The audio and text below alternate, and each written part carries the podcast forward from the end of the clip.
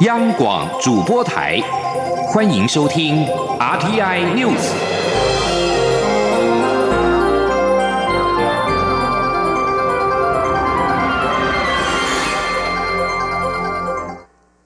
各位好，我是主播王玉伟，欢迎收听这节央广主播台提供给您的 RTI News 新闻。首先带您关注。香港知名社运人士黄之锋呼吁台湾民众走上街头挺香港，并且呼吁台湾订定难民法，协助港人。对此，蔡英文总统今天表示，台湾非常支持香港人民追求自由民主，但是不会介入。若是香港人民需要人道协助，台湾现行法律也已经有足够的基础，可提供必要的协助。今天，央广记者刘品希的采访报道。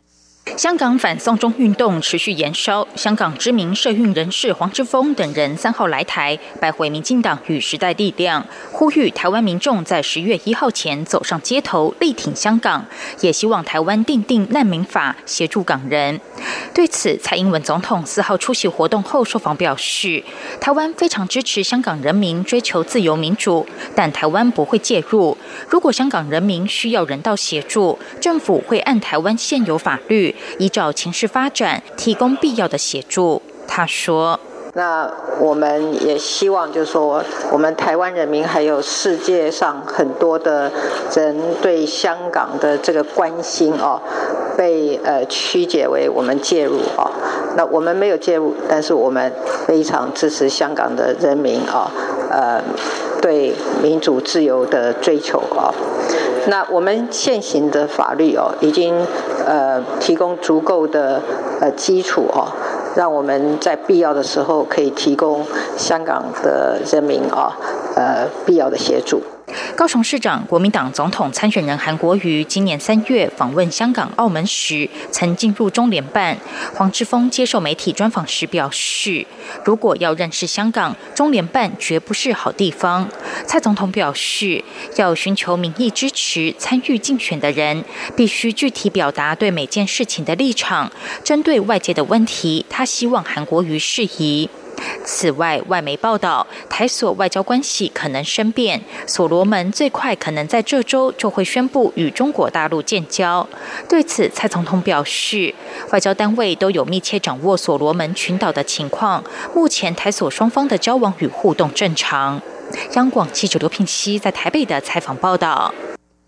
黄之锋呼吁台湾订定难民法，协助港人。内政部今天表示，若是有寻求庇护的个案，政府会以个案方式处理，参酌国际惯例、人权两公约以及国内相关法律规范等层面，整体考量之后，给予当事人适度的协助。至今，政府不曾将当事人送返至可能遭受酷刑或不人道待遇的国家或地区。内政部指出，接受难民需要考量到人权、经济社会、文化及国家安全等层面，如同世界上其他接受难民的国家一样，有待凝聚全民共识。而香港反送中运动持续延烧，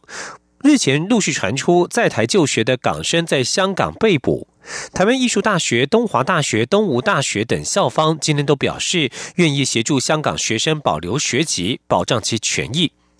台艺大主任秘书蔡明莹今天接受访问时表示，学校已经和先前失联的香港学生联系上，学生目前一切平安。由于下周才开学，届时将是学生状况提供协助。如果希望保留学籍，台艺大会全力协助办理，以保障学生受教权为优先。至于东华大学的港生，这学期原定要去波兰当交换学生，交换计划可能因此受到影响，学校会评估后续如何协助。至于东吴大学港生，则是因为护照被扣，暂时无法出境，校方也表示会持续关心。屏东县芳寮乡乡镇顾问李梦居，只身前往香港旅游之后失联多日。台湾团结联盟担心李梦居成为第二个李明哲，今天举行记者会，呼吁陆委会、海基会透过管道积极营救。同时，针对有多名参加反送中行动而被香港政府逮捕的侨生，台联也要求陆委会严拟救援保障对策，让侨生平安回台就学。前天记者刘玉秋的采访报道。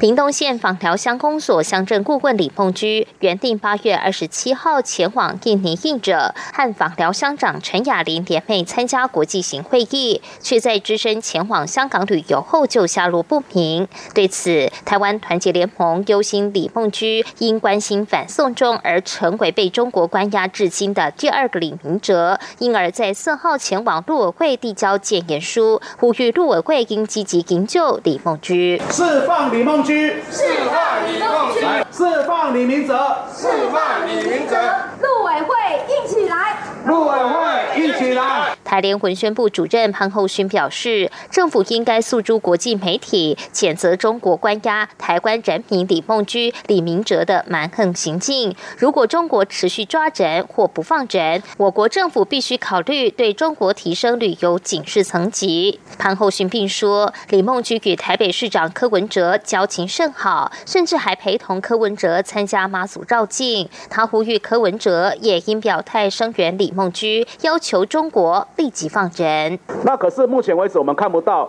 台北市政府柯文哲市长还有蔡碧如，哦，你们目目前对李梦居，哦，这个。行踪下落不明的情况，有任何的表示跟援助的意思，那这个时候就可能要劳烦这个陆委会这边哈，这个一肩扛起哈，这个扛起这个责任，急来营救我们的国人。另外，针对东华大学李姓香港侨生与东湖大学李姓学生因参加反送中行动遭港府逮捕，被控以乱报罪，恐难返台参加开学典礼。台联也要求陆委会应与教育部校方协调。积极严拟保障对策，让同学保留学籍，平安回台就学。陆委会收下建言书后，法政处科长严和庆向媒体表示，关于李梦居失联一事，陆委会已经透过相关管道询问中方关于李梦居的下落，但至今还未接到中方回复。陆委会也有与李梦居的家属保持联系。中广电台记者卢秋采访报道。继续关注财经焦点。劳动部日前发布最新无薪假人数高达两千两百五十七人，创下今年以来新高。劳动部分析，主要是受到美洲贸易战影响，无薪假人数多集中在工具机以及电子零组件。但是如果观察最新的第四季人力需求调查，聘雇需求仍是近五年同期的次高，显示美洲贸易战也促使台商回流、扩增产能，厂商对未来偏保守，但是仍维持一定的动能。今天记者杨文军的采访报道。劳动部日前发布最新无薪假统计，截至八月三十一号为止，通报实施无薪假企业增至三十三家，人数两千两百五十七人，创今年来新高。劳动部分析，主要是受到美中贸易战的影响，导致接单减少、产能紧缩。有三家实施人数超过三百人，包括两家工具机业者、一家零组件业者。尽管无薪假人数增加，但若观察劳动部于七月二十二号。到八月九号进行的第四季人力需求调查，事业单位预计十月底较七月底人力需求净增加三点六万人，是近五年同期次高，尤其制造业人力需求一点七万人最多。劳动部指出，美中贸易战也促使台商回流，部分厂商反映将在台湾扩增产能，有人力上的需要。劳动部统计处处长罗依玲说：“那主要是由于国际间贸易争端延续及需求转缓，那当然是影响全球经济成长的动能。但因为国内的部分厂商有有有一些回台扩展的。”应用计划，还有随着电子产品销售旺季，以及新兴科技的应用发展，还有国内补助措施来提升消费意愿等等因素，所以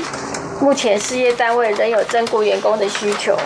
罗伊林也指出，由于暑假旺季刚过，住宿及餐饮业的人力需求则是相对的下滑。整体而言，景气平缓，厂商较为保守，但仍维持一定的动能。中央广播电台记者杨文君台北采访报道。而机械工具机产业则是受到美洲贸易战的影响，今年接单大幅衰退。经济部也以人才培育、鼓励内需、资金融通等三项措施，协助产业渡过难关。工具机工会今天指出，产业还面临银行抽银根、劳工放无薪假的问题，希望其他部会也能给予协助。例如，呼吁银行要对产业有信心，避免企业营运因为少了资金而更趋保守。还有提出弹性的就业安定基金运用方式，来安定劳工的心。今天，央广记者谢嘉欣的采访报道。美中贸易战持续影响全球景气，去年表现火热的机械业、工具机产业，今年接单是大幅衰退，还有部分大厂已经放无薪假。经济部长沈荣金高度重视此事，亲自与业者多次座谈后，提出人才培育、鼓励内需、资金融通等三大政策工具来协助产业。对此，工具机工会秘书长黄建中四号表示，在过去与政府沙盘推演时，就已有预想到现在的衰退情形。产业也感谢经济部伸出援手，不过业界面临的其他困境，非经济部全责所能协助。例如，银行为降低贸易战铺险，可能会向产业抽银根，让已经陷入不景气的业者对未来经营会更趋保守。希望政府能向银行喊话。他说。我们那时候提的意见说，麻烦了哈，你到时候如果说你市足率哈不足的时候哈，你千万不要跑来跟我们收现金啊，因为你有亏嘛，你会担心你亏，你是那个现金的市足率必须够嘛，对不对？那很简单，他就开始收嘛，收银根嘛，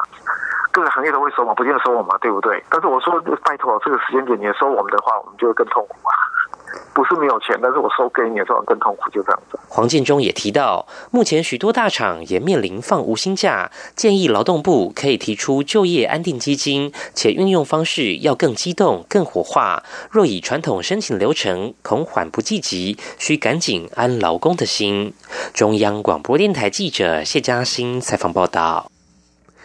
美国联邦准备理事会具表决权的成员之一，波士顿联邦准备银行总裁罗森格兰三号表示，如果美国经济持续当前的成长力道，联准会近期并不需要降息。罗森格兰发表这番言论，正值联准会计划在两周之后召开政策会议之际。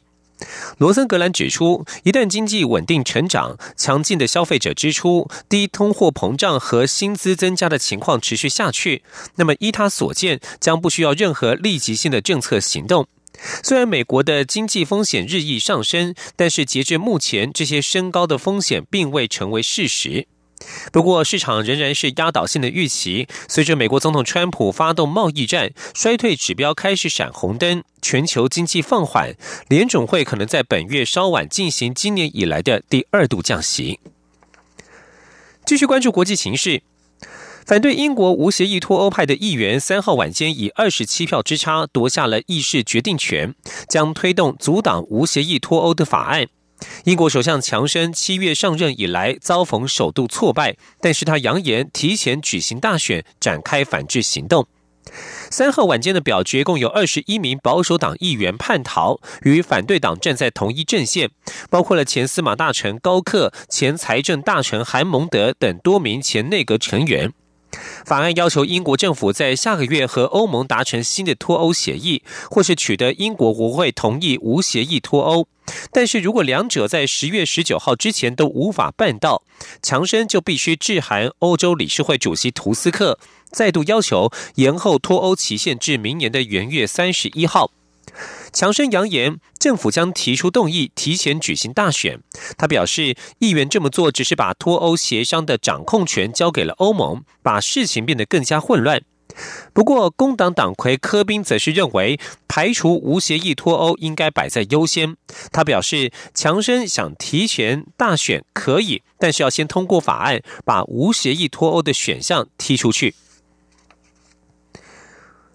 国际间的意外消息：美国南加州圣克鲁斯岛外海在二号发生了火烧船事故。官方在三号表示，共三十四人确定罹难，目前已经寻获二十人的遗体。救难员正在设法打捞据信人在船上或海中的十四人遗体。全长二十三公尺、名为“概念号”的潜水船，二号凌晨起火沉没，目前仍深埋十八多公尺深的水底。而距离事故地点不远的码头上，堆积越来越多悼念亡者的鲜花与照片。根据路透社报道，罹难者的年龄从十七岁到六十岁都有。但是详细的资料不多。目前为止，已经寻获二十具严重烧焦的遗体，救难人员计划采用 DNA 分析，以确认死者的身份。以上新闻由王玉伟编辑播报，稍后请继续收听央广午间新闻。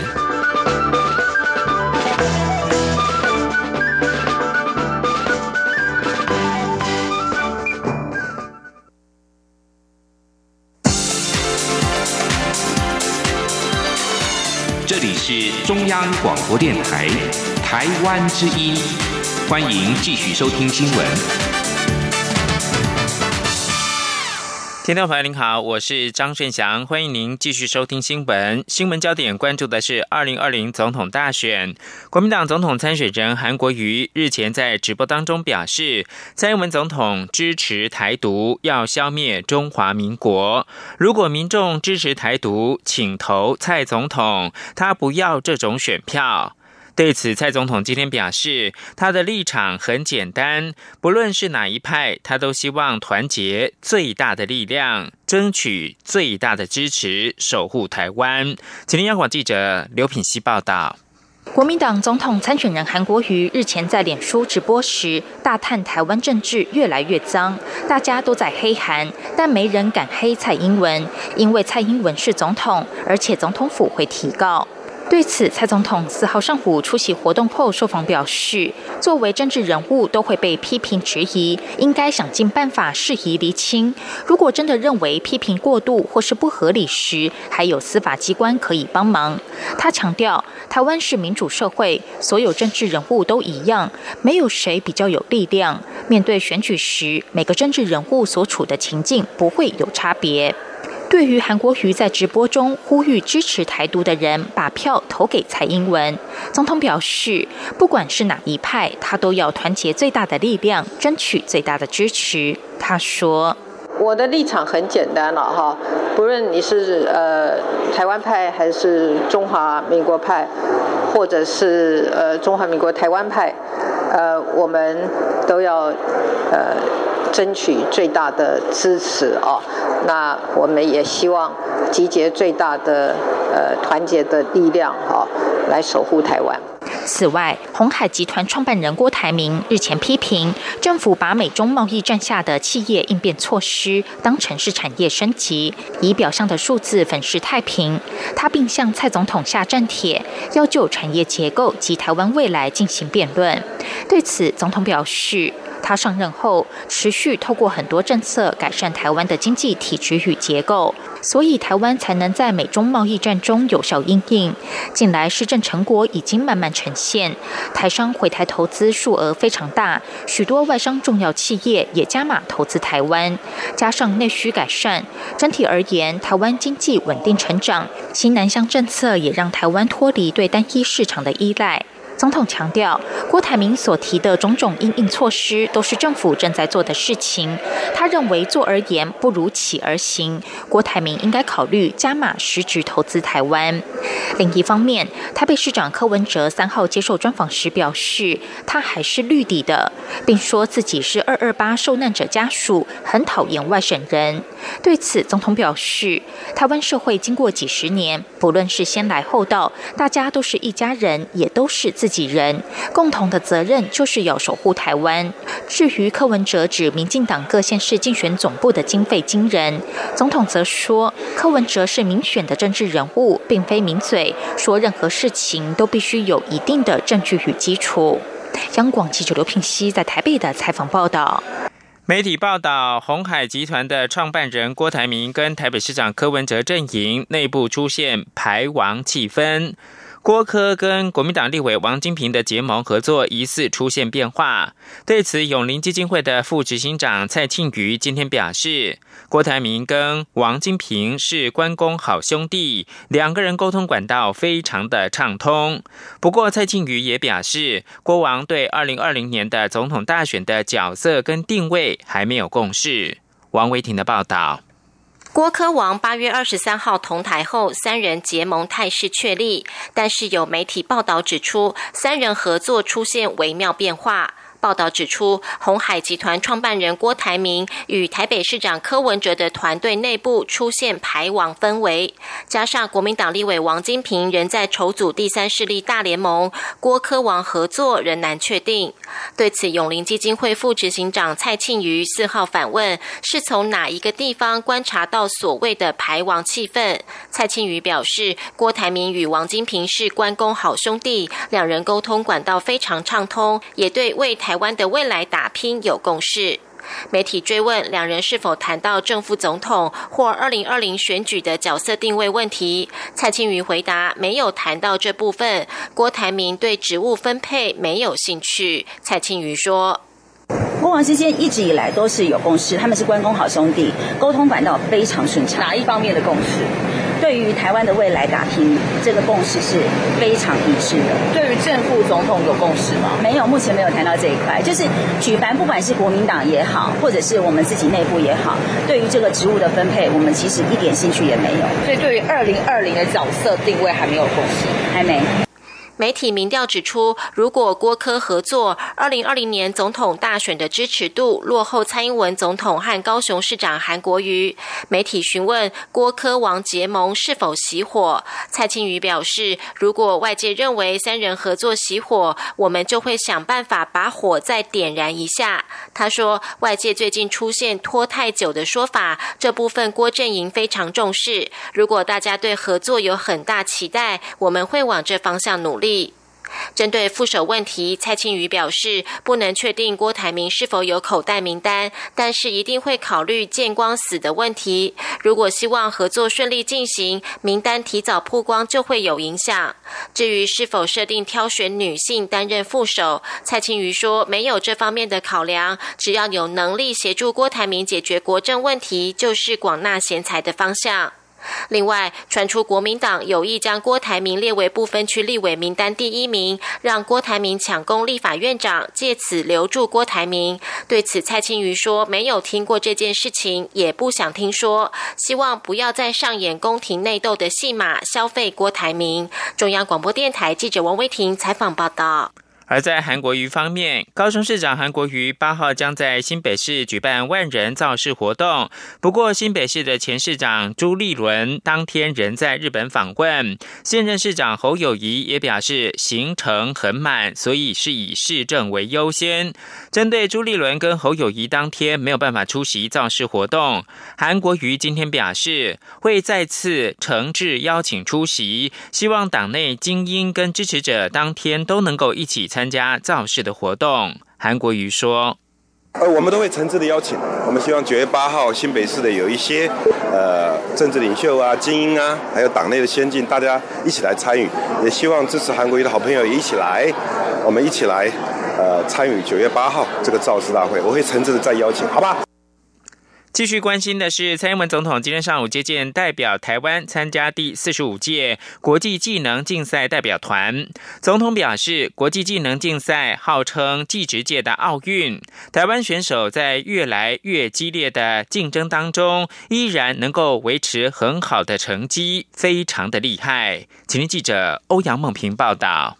国际技能竞赛是一九五零年由西班牙发起举办，每两年举办一次。台湾自第二十届起，每届都派选手参加，而且近几届的成绩都名列世界前五。今年台湾代表团再度抱回五金、五银、五铜以及二十三项优胜，在所有参赛国中名列第四。蔡英文总统四号在总统府大礼堂接见代表团所有成员。总统在致辞时表示，国际技能竞赛号称是技职界的奥运，近年不但竞赛职类变多，选手的竞争也越来越激烈。但是台湾的技能选手依然能够维持很好的成绩，非常厉害，是货真价实的世界第一等。总统并一一点名金牌选手，希望透过直播让更多人认识他们。他也特地感谢裁判、训练老师、翻译以及管理等后勤人员的投入与付出。总统期许劳动部延续这次赛事的成功经验，持续给技能选手最好的训练环境以及后勤支援，让选手们不但能为台湾争光，也能拥有精彩的职业生涯。他并鼓励选手们透过专业技能贡献社会、改变社会，并将台湾的经验分享给全世界。总统说：“政府一定会做大家的后盾。现在，台湾已经和国际技能组织合作，要成立全球第二个 World Skills 能力建构中心。我们也会借重各位选手、老师跟裁判们的专业，把台湾发展技能的经验分享给全世界的朋友。”蔡总统最后送给所有团员台湾造型警整，代表团则回赠蔡总统结合花艺、木艺、漆艺，以台湾山川百岳为背景，以台湾快木刨成一朵朵玫瑰的画作。蔡总统直呼好棒，并表示这一定要放在总统府的展示厅给大家看。中央广播电台记者欧阳梦平在台北采访报道。为鼓励民众养成绿色消费的习惯，行政院环境保护署今天将 MIT 微笑标章，一共是有八百一十四项的产品纳入到环保极点的品项。只要民众消费相关的产品，就能够获得点数，而相关点数在消费的时候又能够获得折扣。环保署希望透过诱因，鼓励民众响应绿色生活。请听央广记者肖兆平的报道。行政院环境保护署从二零一五年年底推动至今的环保集点制度，已经累计有三十二万名集点会员。只要消费有环保标章、碳足迹标签的商品，就能获得点数。相关点数在其他绿色消费中更有折扣优惠。环保署为了扩大应用面，四号与经济部工业局合作，将 MIT 微笑标章产品也纳进环保集点品项。工业局局长吕正华表示，环保集点制度原有一千零四十四项绿色商品，透过跨部会合作，九月起将进一步扩大到有服饰、小家电等八百一十四项 MIT 微笑标章产品，总品项更达到一千八百五十八项。环保署长张子静也说，之所以要跟 MIT 微笑标章合作，就是希望鼓励在地生产、在地消费，借此减少不必要的温室气体。他说：“因为微笑标章主要推动的是就是在地制造。那其实，在我们常常讲说这个温室气体、气候变迁，那其实在地消费就是一个很重要的。那我们在地消费，其实就减少这些碳排放。”环保署管制考核及纠纷处理处科长李奇化进一步解释，透过环保几点制度采购绿色商品，不仅可以获得折价点数，其实也鼓励民众同样是消费，就选择对环境较好的绿色商品。他说。所以我们是用这个点数哦来当诱因，鼓励民众在消费的时候优先选择好这些有环保标章、碳标签或 MIT 的商品。好，那买这些商品呢，它对环境、对人体好的比较无害。好，那那对环境也比较有正向的，好也比较友善。环保署鼓励民众下载环保几点 APP，希望从日常消费响应绿色生活。中央广播电台记者肖兆平采访报道。美中贸易战缺乏进展，道琼指数下跌近三百点，但是台北股市已经先行反映美股期货走势，加上今天台币升值，激励台北股市反弹，指数震荡走高，上涨超过六十点，收复了一万零六百点的大关。而现在是台湾时间中午的十二点二十八分，目前台北股市上涨了六十点，指数暂时是一万零六百一十八点，成交金额暂时是七百三十。七亿元。